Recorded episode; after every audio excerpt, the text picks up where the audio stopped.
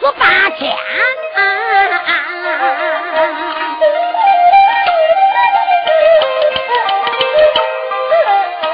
东八天，刘玉龙把那海瑞害呀，才把他放到了死牢里边。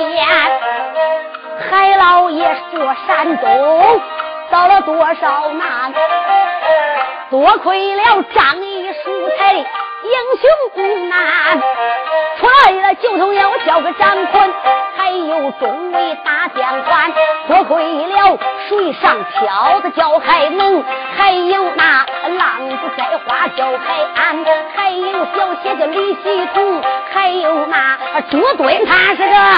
大将官呐，啊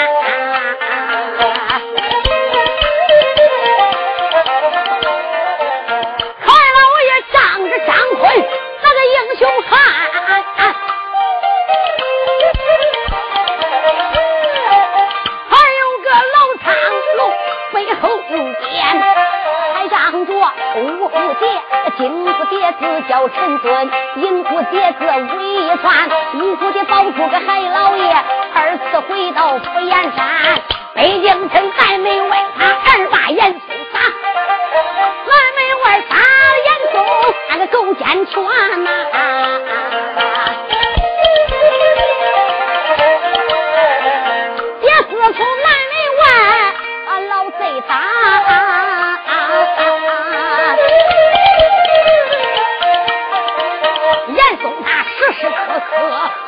今天，日日夜夜都在想鞭子啊，恨不得杀了海瑞，还有那众将官。这个贼子北京燕山金桥记，一提他可害了三千，害得个陆雷声，牢房坐啊。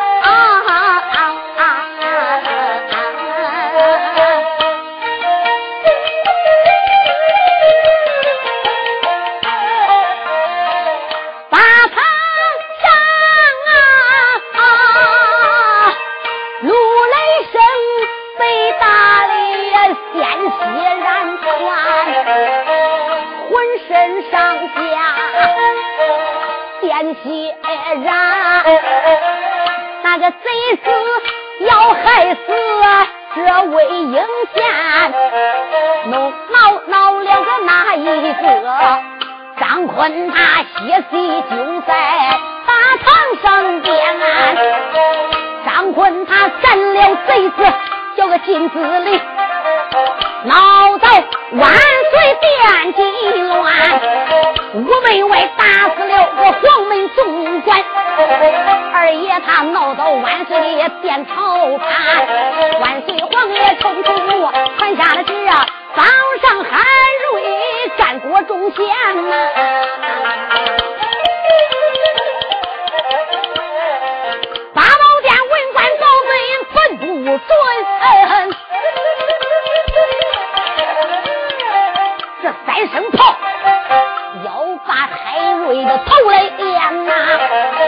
多亏多亏哪一个？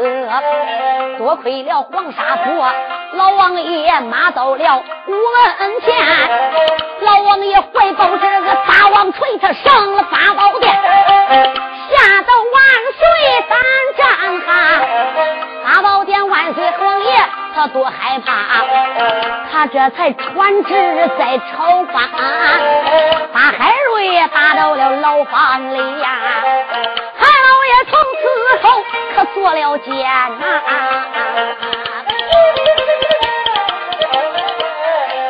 张坤雷声，他罪大，云南充军十二年。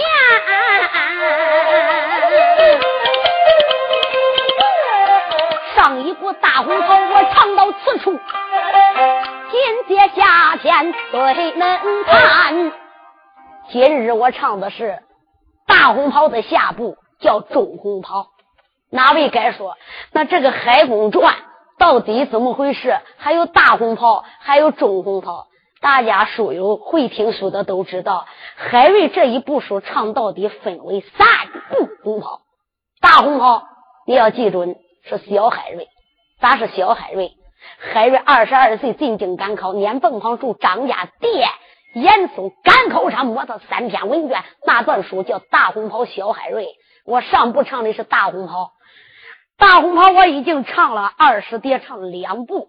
今天咱开的是中红袍，因为呀，这个海瑞为什么要叫中红袍？马上马右主朱林就要出事了，他要保朱林了。一辈子保了三个皇上，就是三个皇上赐的三个红袍。老皇上赐给的红袍叫大红袍，也叫小海瑞。这个朱林，也就是隆庆太子，隆庆出世赐给他红袍叫中红袍。那要唱到万历登基，大家都知道，大明朝有个万历皇上，万历小皇帝登基的时候，那叫老海瑞，八十三岁进京逮张居正。那叫小红袍，我不必多说。上一部书大家都听过了，严嵩一计害三贤，害这个海瑞蹲监坐牢，这一辈子皇上都不再重用海瑞了，就等于终生陪伴这个牢房。那张坤、陆林生也是死罪免了，活罪难饶，叫他们两个云南重坤八配十二载，这十二年，搁现在说要能改造好。免他不死，如果不能改好，那就搁云南不要回来了，就地正法。那要不是老王爷黄沙皇府的徐子英啊，资格老、三朝元老、功劳大、功高盖世，他这三个准儿，金殿上那就没有救了。大家都知道，老王爷徐子英自打海瑞蹲监坐牢之后，老王爷也不在他府里住了，上哪去了？陪海瑞蹲监去了。他怕严嵩坑海瑞，奶奶严嵩知道海瑞蹲了监了，坐了牢了。这个老小子回到严相府，气的三天都没吃饭，没尝茶水，可把严嵩给气死了。暗暗的骂道一声：“海瑞呀，海瑞，我这个小辈幼儿，老夫我挖空心思，我费了多大劲儿，才想了这个办法，把你坑死。我没想到老匹夫徐子英，哎，哎。”他也不知道怎么得知了消息了，闹上了八宝金殿。严嵩一想，海瑞蹲监了，我想害他不易如反掌吗？这个老贼严相府里边派人夜里边去刺杀海瑞，根本牢房都没进。为啥？他派去的人没到牢房来，就没影了。光见去不见回来，也不知道是死了，也不知道是活了。他又派人牢房里海瑞送饭，酒中长毒，菜里边长鱼，根本海瑞捞不着吃他的饭。咱捞不着吃他的饭，上部书大家都听了。那老王爷徐子英陪着海瑞蹲监来，吃的饭都是从徐王府送来的。根本严嵩想，无论想什么办法，都别想坑死海瑞。有老王爷徐子英保护着他，我不必多说，也眨眼散给我。这一天，这个监牢房门打开了。哪个监牢房门不是押海瑞的地方？海瑞给张坤、陆雷声三个人没押在一起，张坤给陆雷声关在一起的。谁知道这一天啊，来两个进组就把陆雷声、九头鸟两个人从牢房里边提出来了。他们弟兄两个戴上了脚镣手铐，一句话，咱书接上一步，到了南门外卢沟桥前，九头鸟张坤不觉着。心中难过，暗怨苍天，真是苍天无眼呐！好人没有好报应。我家老爷赤胆忠心，处处都被奸贼严嵩所害。我们弟兄两个这一次又要离北京，远南充军。这一离北京就得十二年，不知我们弟兄两个能不能再回转。害怕我家老爷牢房里边有事，如果奸贼要害我家老爷，张坤啊张坤，不知老爷牢房里边是吉是凶啊！这个九头鸟张坤，他们弟兄两个刚到卢沟桥前，那个卢沟桥前就来了众位英雄，谁来了？海安海能李希同、五虎殿。你再看老苍龙邱斌带过头。来到五谷桥前，可能等了多时了。九头鸟张坤跪倒在老苍龙脸前头，九头鸟张坤、如来生弟兄俩都跪倒了。叫停火，叫停龙，是两个劫差官，把他弟兄两个的脚镣也给打开，把手铐也给打开。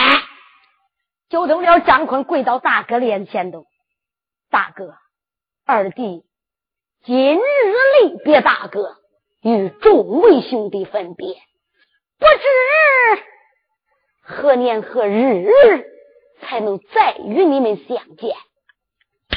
这一次我要走了，大哥，你不能离北京，你不能走，老爷还在牢房之中。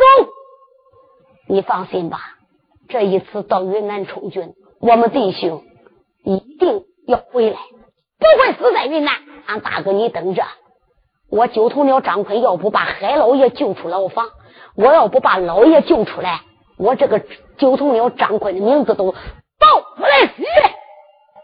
就在这个时候，你再看吧，老苍龙邱斌把二弟扶住。二弟呀，你不必伤心，你呀一路上要多多的保重，老爷的安全你不必担心，有你大哥。我带着大家弟兄，我会保护好海老爷的。你只管放心，云南充军去发配。赶紧的转脸又配配三弟雷神，你的脾气暴躁如雷。这一次老爷蹲监，都是你闯下的大祸。大哥，我不是埋怨你，你到云南这一路上边。听你二哥的，三弟呀，不要再惹祸了，不要再任性了。云南逼不得北京，可知道云南昆明离此处千里迢迢。如果三弟再要闯祸，谁去救你？在北京你惹了事，有黄沙皇府的王爷徐子英，有少国公苏延昭。还有后宫院的正宫娘娘、丈娘娘，他们都能救咱，都能帮咱的忙。还有海老爷、三弟、二弟呀，在云南昆明那个地方天高皇帝远，你们弟兄要自己保护自己。二弟，你比三弟心眼多，你一定要好好的开导他，千万不要再惹祸了。皇上皇恩浩大，饶你不死。二弟，如果再要出事，这恐怕咱弟兄再也没有见面的机会了。二爷张坤含着眼泪：“大哥，你放心，二弟不会再做对不起海老爷的事。大哥，你的一番话，二弟也记住了。三爷如来生说的，俺大哥呀，你就放心吧。这一回。”我跟俺二哥到云南充军发配，俺大哥你不要担心。俺二哥叫我干啥我干啥。到了云南昆明城，咱不管云南昆明的云南王是谁，我们到地上就得听人家的。人家往东不往西，人家打狗不撵鸡。别说他欺负咱，他就骂我，我不还口；他打我不还手，他要呲我脖子拉屎，我不啦不啦就给他不拉的下来了。哪位该说了？呃，那三爷噜了一声，这个脾气能改吗？能像他说的那么好吗？改，大家你听着，改不了。这回不进昆明没话说，要进昆明，弟兄两个能把昆明城闹一个贼头上。三爷噜了一声，要大分昆明城，这是后书，我不必多说。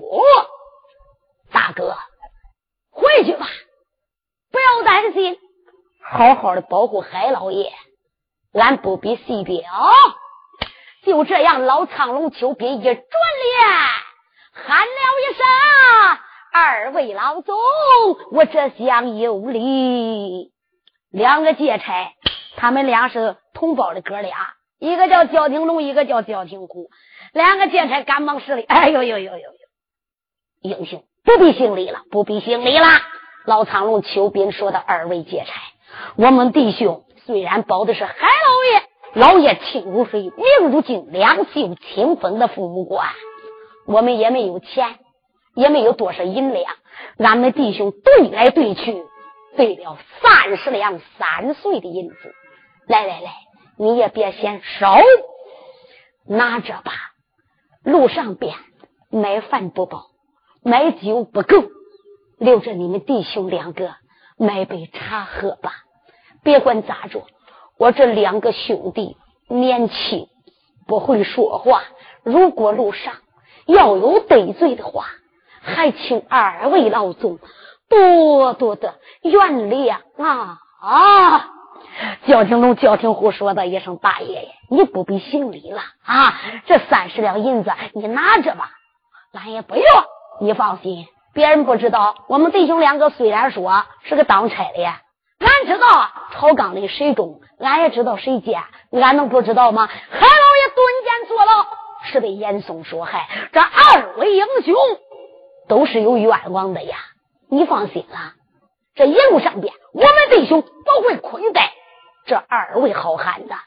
还请大爷，你把这三十两银子收回去吧。老张龙说：“不不不，你要是不要，那你就是看不起。”俺中堂府的英雄，你拿着吧。焦廷龙说：“那好吧，那要既如此，英雄啊，我要是不拿，也对不起你。”他一动手，三十两银子就给接过来了。来来来，二位好汉，千思不早，咱该动身了。这是天子脚下，这个脚镣手铐。我还得给你带上。如果要被北京城严嵩的人知道了，好汉爷，俺家里边还有八十岁的老母，还有妻儿老小。你想想，严嵩能会饶俺吗？九头鸟张坤说不碍事。二位老总，来，你就把脚镣手铐带上吧，不必多说。焦廷虎、焦廷龙，咔嚓。也就把这二位英雄绝了手铐，全都给带上，带上了犯法的刑具。张坤说道一声大哥，回去吧，青山不倒，绿水长流，我们弟兄后会有期。大哥，你还有多多的保重。老苍龙秋斌含着眼泪，二弟。但愿苍天保佑，与你。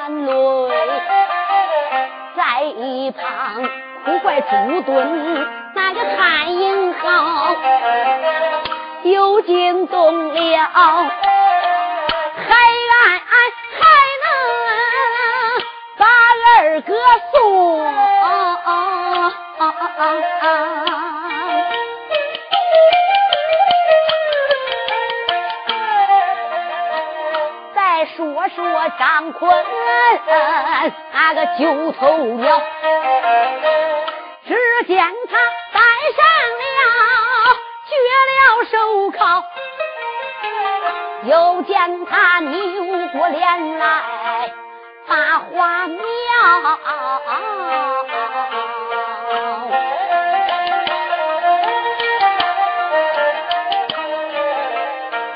叫了声众位兄弟咱回去吧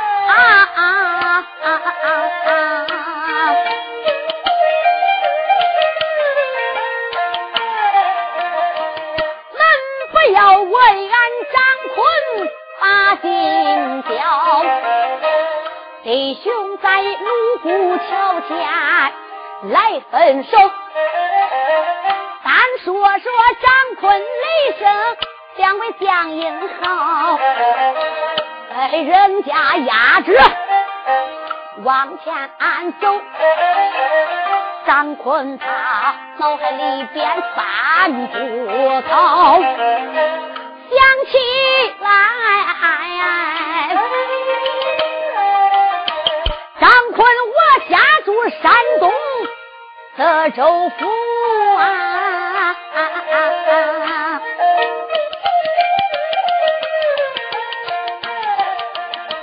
老爹爹，十三省哪一个不成英豪？有二八岁随父把屋来了，十三岁我上了哎大山高啊，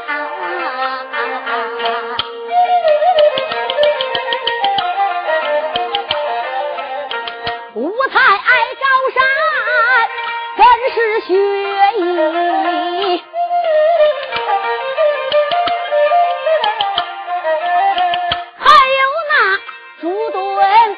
的弟兄张坤，我领着他们下了山岗。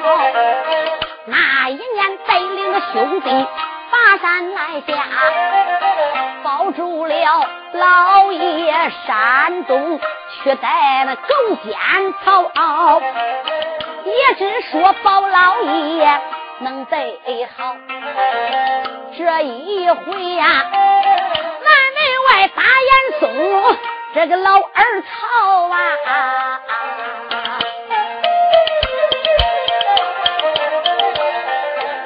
也就从南门外边把严嵩打。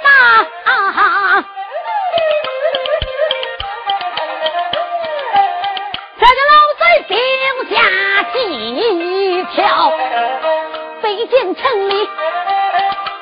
下奸计，害得我的三弟江英豪，说我的三弟强奸杀人，犯下了罪，把宝金殿闹了个万岁那龙一条啊！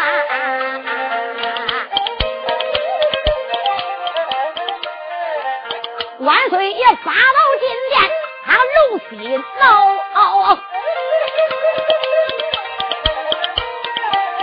才把那我的三弟交到了贼子手里呀，交给了金司令啊，这个狗奸党，夜深雷声响一条，眼看看我的个三弟大唐命难走。挠一挠啊！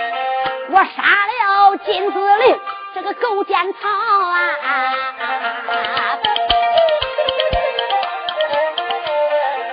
我把那所有的牙将全部都杀死，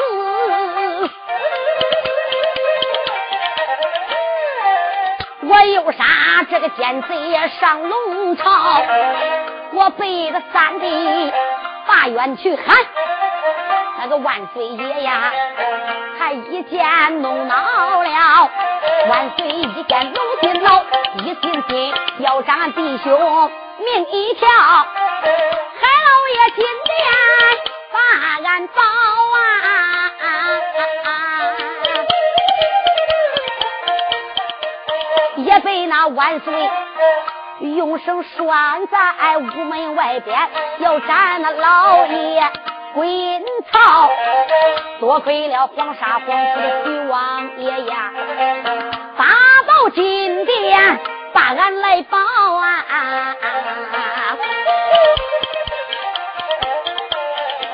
不知道海老爷他监牢可好？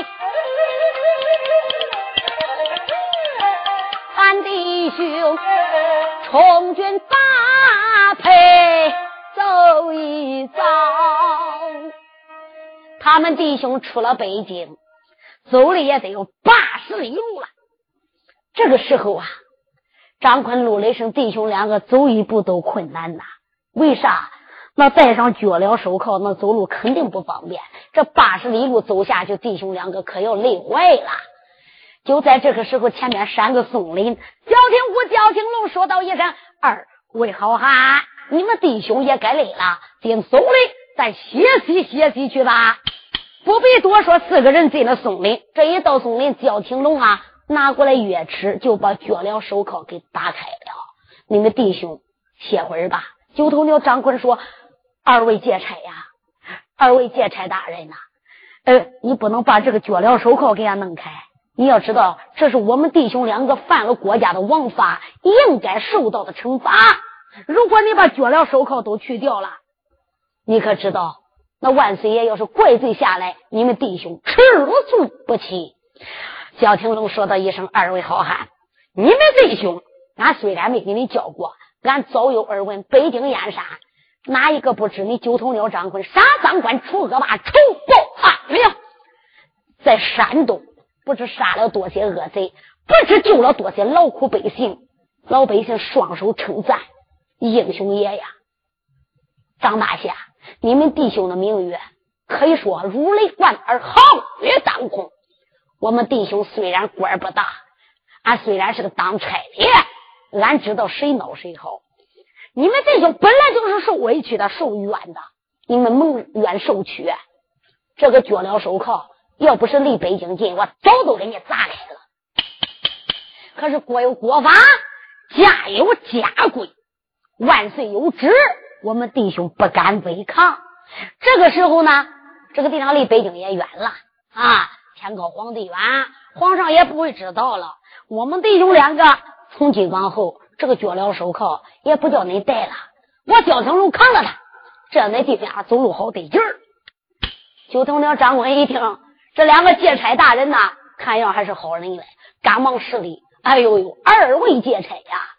我们两个都是杀人犯，皇上的要案，你想想，俺不带脚镣手铐能行吗？哎，张大侠，你可别提皇上了啊！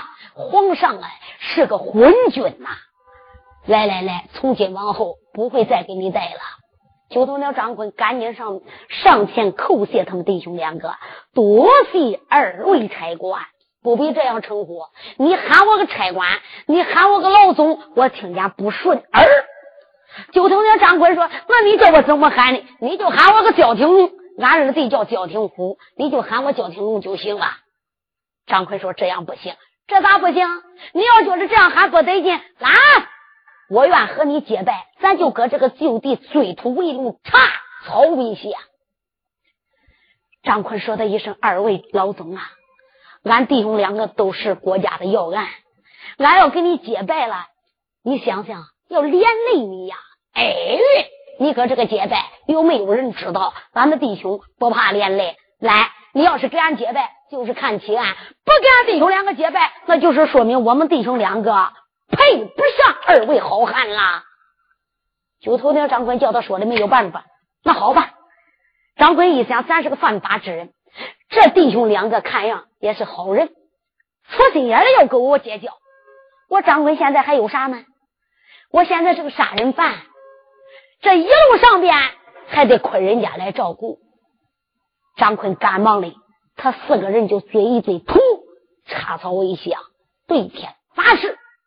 一句话，一信年羹，焦廷虎、焦廷龙都比他弟兄俩大。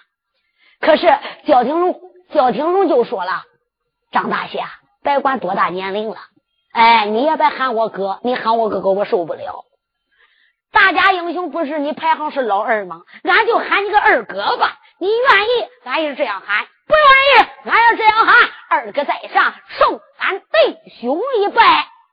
这两个鬼扑腾一下子就跪倒了。”拜了九头鸟张坤，张坤赶忙扶起。再说他俩不愿意，非要喊张坤个哥都不管。那张坤是老二，陆雷声就是老三，弟兄两个撅了个屁股，又来给陆雷声叩头。这一下子，四个人成为八拜之交的烧香磕头换帖的兄弟了。你再看吧，一路上边啊，就从了张坤非常敬重这两个人，又成了自家兄弟了。张坤一看，他弟兄俩武功也不算好，这样吧，哎，咱这一路上北关为难，得空晚上哪一天高兴了，张坤就来教教他们弟兄的武术。焦廷虎、焦廷龙弟兄俩也非常聪明，可以说一点就会。九头鸟张坤来见焦廷龙，那个陆雷声来叫焦廷虎，咱也别管多长时间，也别管多少天，离了北京燕山这一天，日坠西山。天水玄关，玉兔高升，前边闪出来一个镇子，那就赶紧找个店房住下吧。有一个店房的小儿迎了过来，那牌子上边写着“王家老店”。这个小二赶忙上前打招呼：“哎呦，几位差官老爷，哎，请吧。”焦东龙到了里边之后，就问了：“有没有上房？有上房，要一间上房，要偏房。”再要一间。张坤说道一声：“兄弟，这一路上啊，你都是叫俺两个住上房，你两个住偏房。今天呢，我都不想这样住了，咱住一起吧。”哎，二哥，这样可不行，你还是给三哥你们住上房吧。我们弟兄还住东厢啊。俺不比谁彪吃过了饭了，这就准备安歇休息了。他就把陆雷声、九头鸟张坤也给安置好了。今天晚上，陆雷声跟张坤弟兄两个酒喝的有点多。为啥？焦廷虎、焦廷龙他们这四个人一路上边都没喝酒，就今天晚上喝酒了。焦廷龙就说：“二哥爷，这离昆明就不太远了，很快就要进了昆明云南管辖的地盘，二哥就要与你分别了。二哥爷，咱今天晚上弟兄四个就喝一顿酒吧。”这个张坤心情高兴。酒喝的也得有八成，如来生呢也放松了，喝的也得有十成的酒意呀，醉醺醺的。焦廷龙扶着九头鸟张坤，焦廷虎扶着陆雷声，把两位英雄给安置好了。他们弟兄睡好了，眨眼之间就听“梆”，长哦，一根棒子响。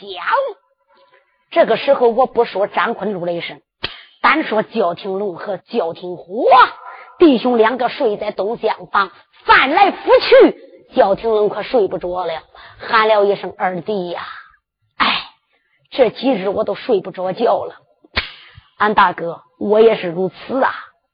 咱临来的时候，咱怎么做的这个劫差？咱怎么来的？是严相派咱来的呀。严相老爷花了不少的银两给我们弟兄，我们居家老小都在严相府里边。你想想，咱们弟兄两个来干啥的？为啥要押解着张坤和陆雷生？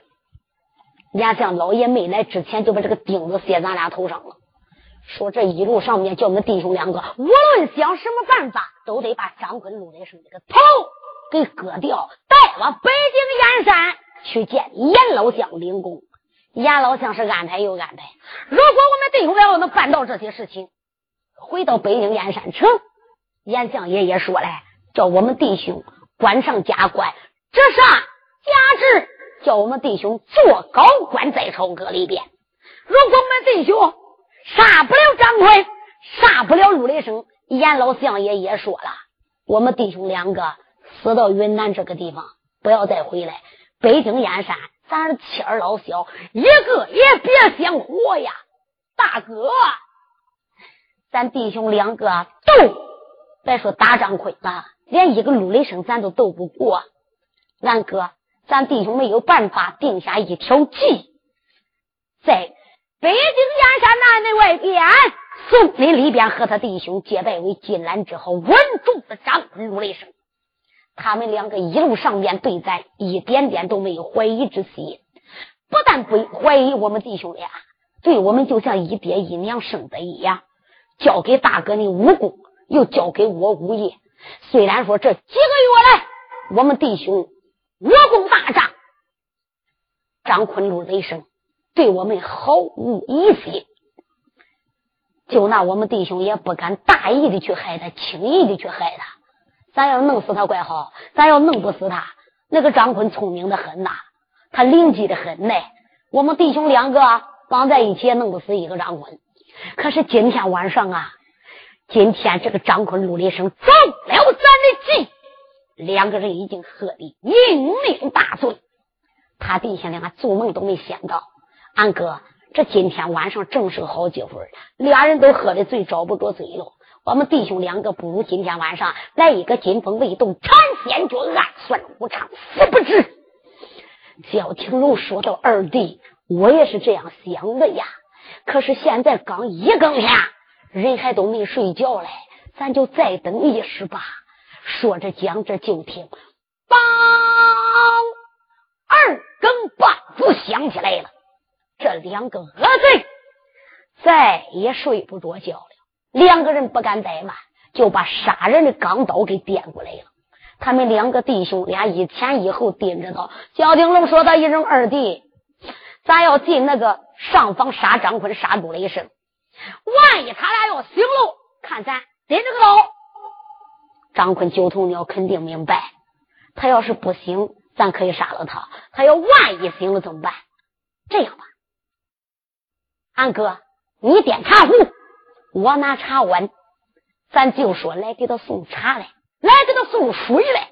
如果这两个人真睡死过去了，真睡着了，我们弟兄两个可以说那杀他不费吹灰之力，刀起刀落就把两个人的头给割了。不必多表，这两个恶贼，一个点茶壶，一个拿茶碗。你再看他立了东厢房，直奔上房。不必多说，弟兄两个一推门是我。啊！慢慢子就把门给推开了，轻轻的把门给推开了。那位说：“那那张坤、陆雷声睡觉，这个门都没插耶？”是这两个恶贼把门给他关了。张坤、陆雷声根本都想不到，在松林里与他们弟兄结拜，这一路上几个月都喊张坤二哥，亲如手足一样。他怎么能想到焦腾焦廷虎今天晚上就来砍他的脑袋？所以二爷张坤没刘亮喝多了，三爷卢来生也是丢头就睡倒了。弟兄两个今一天怎么能知道这两个贼子二更天来杀他？两个人把门推开，轻轻的你再看，一个奔九头鸟张坤，一个奔陆雷声。在这个时候，焦廷龙牙关的一咬，眉毛稍紧皱，嘴里不骂，心中暗骂九头鸟张坤，别怪叶家对待不起你。我给你结拜，全都是假的。要不是为了砍你这颗脑袋，大爷我怎么能会给你这个杀人犯结为金兰之猴子呢？张坤，人都说你聪明，我看你聪明一时，活不一时。你那一对眼睛早被分明，我看你那眼真是被云彩蒙住了。我们弟兄两个定下一计，就把你给骗住了。今天晚上还喝个酩酊大醉，你这一醉方休，你再也醒不过来了。今天别怪焦廷都对不起你了。这个小子一看张坤睡如小死一样，再看这弟兄两个吧，睡到床上边都要睡死过去了。又有酒一喝，怎么能会知道有人来暗杀他的呢？焦廷龙就把手里边明晃晃、亮堂堂的这个钢刀往上一摆，牙一咬，心里想：张坤哪张坤？你就到阎罗殿里边报道去吧！别怪我对不起你了。阎罗殿里面死了，你见了阎王爷，你也别怪我焦廷龙害的你，不是我要害你。谁叫九头鸟？你得罪当家的阎老相，两个贼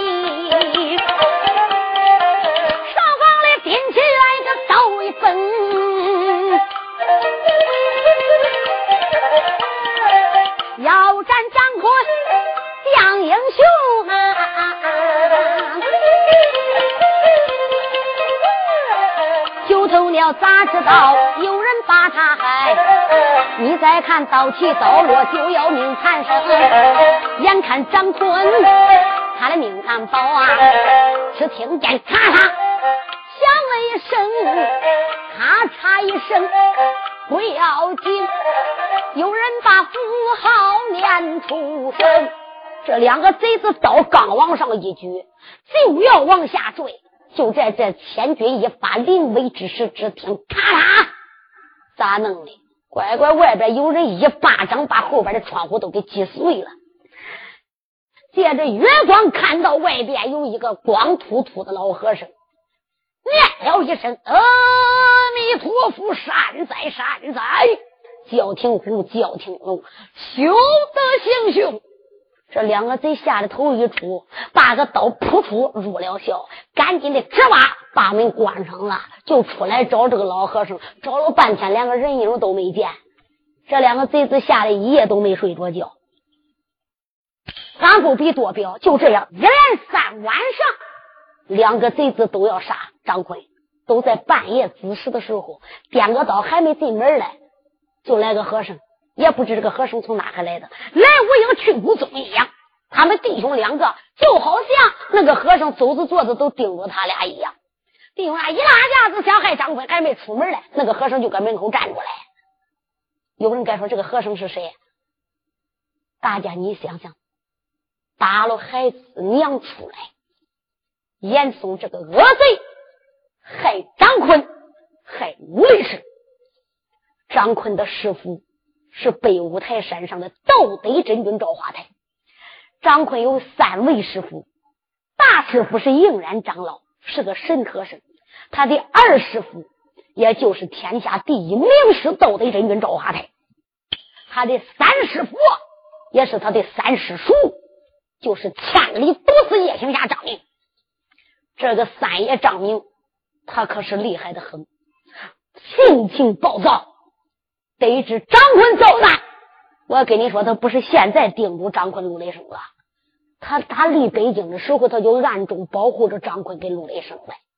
他知道张坤、陆雷声两个人年轻啊，怕要吃亏，所以暗中来保护他。焦廷虎、江廷龙啊，弟兄两个一连三晚上都没杀上张坤，这两个可算下头了，再也不敢害张坤了。咱不必多说，这一天。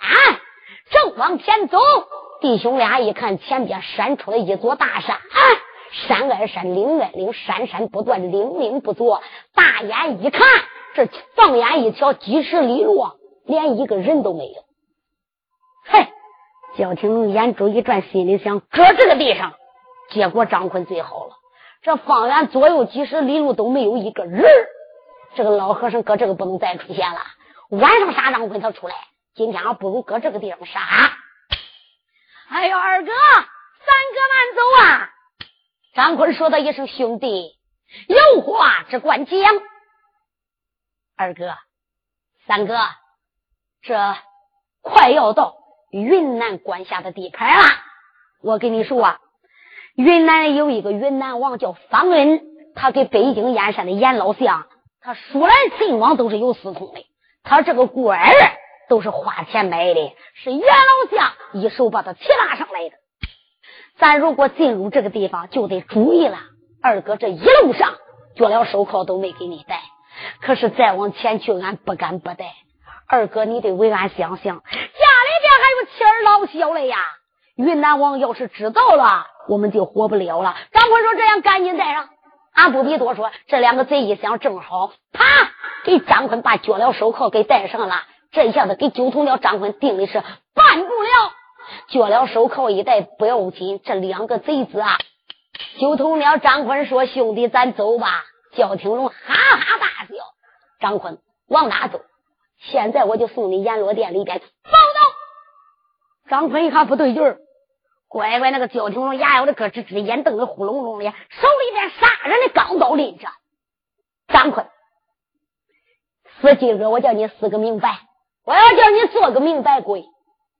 张坤说：“咱不是结拜的兄弟，散了吧。给你结拜都是假的。人说你聪明。”我看你是个糊涂虫，一对眼睛，不是今天死，叫你白糊涂，死个明白。他就把自己怎么来的，严嵩咋个派他来的，给你结拜也是假的。我要是不给你结拜，你能传授武功吗？我们弟兄的武艺能大涨吗？今天不能，要不是你传授武艺，我怎么能送你西天报道？石叶云的路马到你的阳寿该做了。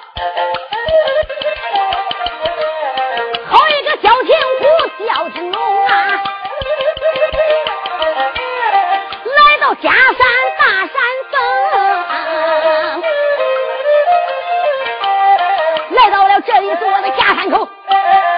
两个贼假山前边吵几声，亮起杀人的刀两口。要害张坤如雷声，你看他对着张坤劈下去，九头鸟一阵气得眼都红，慌慌忙忙的飞身躲闪。这一刀焦廷龙可是走空，那个张坤也不示弱，他是天下第一名师盗贼真君赵华泰的徒弟，大家听过前不书都知道，九头鸟张坤厉害无比，可以说威高强。他就赶忙过山，虽然有脚镣手铐，也不能说定住了二爷九头鸟。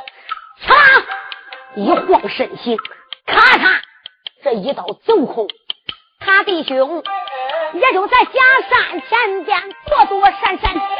在这时啊，两个恶贼咬牙的，能看他手里就把个大刀举呀，一路的刀法分两路呀。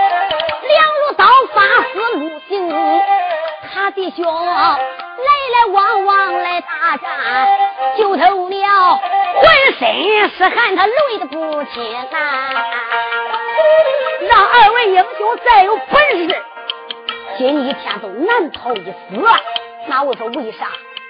他带着脚镣手铐来，眼看看就从这张坤他没有命。眼看要死，路了为生啊！这不说，俺要是唱死了二位好汉，哪一个北京城里救那老爷海刚峰？他二人要是死在假山口，哪一个帮助海瑞灭严嵩啊？常言说呀。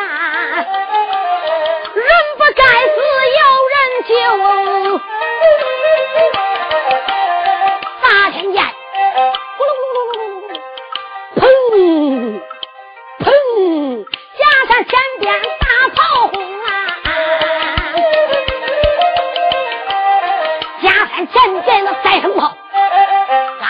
过来了一哨兵，兵如冰山，将如林，刀枪剑戟放光明，军兵就在那前边走，这个正中间马撞住了，啷啷啷来了一。匹大白龙啊，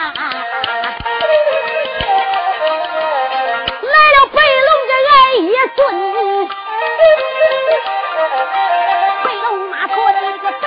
英雄啊，这个小爷大说他有十七岁，小说倒有十六冬。天顶饱满多珠贵，这几个方法福禄灯，没有青来没有秀，只有八百春发红。只见他浑身穿白爱之素，有一个张二的银枪托在手中。